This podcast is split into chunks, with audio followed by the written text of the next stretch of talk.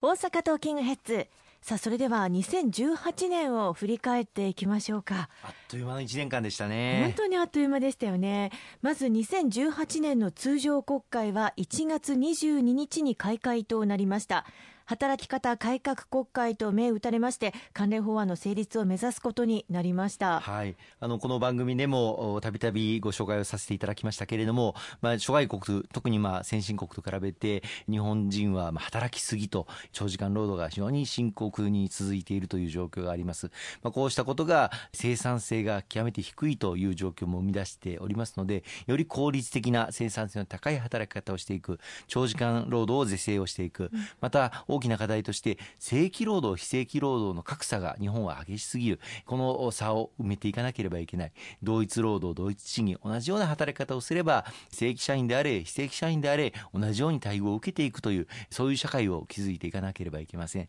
またあの1日働いた後次の日、まあ、夜遅くまで働いてすぐ出社するということではなくて、うん、欧米で普通に取り入れられているような勤務間インターバル勤務と勤務の間にインターバルを置くというこういう概念も浸透を図っていきたいというふうに思っております。まあ、中でも今回の働き方改革関連法案で画期的だったのはこの日本社会において初めて残業時間の上限、これを規制するということになりましたしこれを上回るような残業させた場合には罰則もかけられるという厳しい内容戦後初めて導入することができた歴史的な転換点を迎えることができたというふうに思っておりますこれが来年の4月の1日から大企業については施行というふうになってまいりますので皆様と共に働き方改革をさらに推進をしていきたいと思いますね。このあたりのまあ内容を含めて働き方改革という言葉もそうですけれども国民に理解されたかなというような実感はお感じになりますか、まあ、非常に、まあ、専門的でかつ分野も幅広い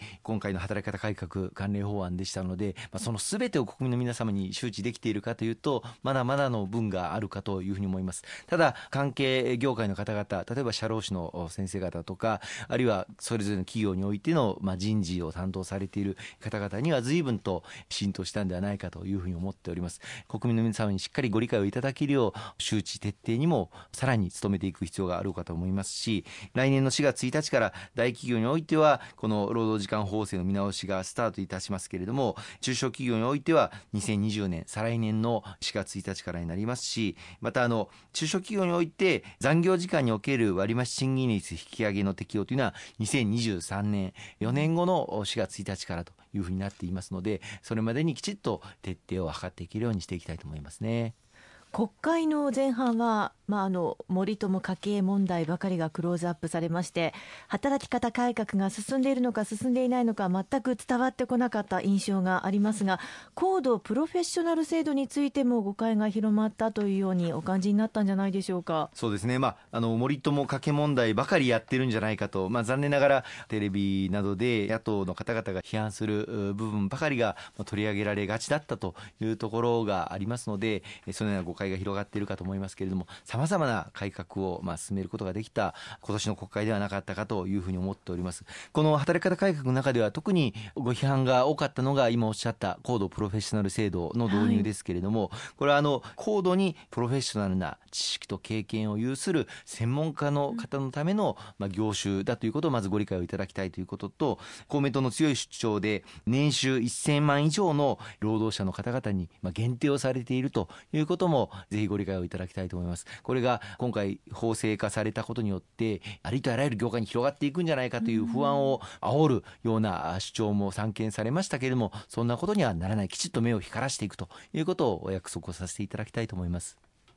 そして今年は例年以上に与野党の対決ムードを報じられたような気もしますが IR 実施法についても大きな論争が巻き起こりましたよね。今年の通常国会のまあ最終盤は IR 設置法 IR 実施法のまあ審議に大変注目が集まりました、はい、この番組でも何度かご紹介をさせていただきましたけれども統合型リゾート、まあ、日本を代表するような、うん、例えば展示スペースやあるいは国際会議スペース世界超一流のエンターテインメントを見ることができきる施設こういったものが非常に少ない状況にあります。またあの日本のホテルはあの諸外国のホテルに比べて富裕層の方がお泊まりいただくような広いまた VIP ルームの数の多いホテルというのが非常に限られているという中にあってぜひこうした日本を代表する国際展示場会議場あるいは富裕層の方々も長期的に滞在いただける、そういうホテルを兼ね備えたリゾートを建設をしていく。そのために、まあ、一部財源の点として場所のスペースも総床面積の3%以内にとどめるというふうにしてまた入場回数制限あるいは入場料金も入場するために6000円を徴収をさせていただくそういうカジノを設置することも含まれるわけですけれども、まあ、この法案を成立をさせていただいたということでございます。まあ、今後 G20 などの国際会議を開催するにあたってもそういった場所がないと困るということもありますよね。今あの大阪にはインテックス大阪がまあ展示会場展示スペースとしては最も大きいものがありますがこれも展示スペースとしては7万平米しかありません、まあ、中国やあるいは欧米諸国では20万平米30万平米40万平米といった展示スペースを有する、まあ、こうした大型の国際的なイベントを行うことができる会場があるのに対して日本にはまあ残念ながらない、うん、東京にある幕張メッセでも10万平米しかないという状況の中でこうした大型のイベントを誘致できる設備をぜひともこの日本にも作っていきたいというふうに思っています、まあ、法律が制定されましたので具体的に来年にかけてですね、はい、政府としての基本方針を策定していくことになります。IR の実施法の審議の前に国においてもギャンブル依存症対策基本法という法律を公明党主導で成立をさせていただくことができました。あのパチンコのみならず競馬競輪その他さまざま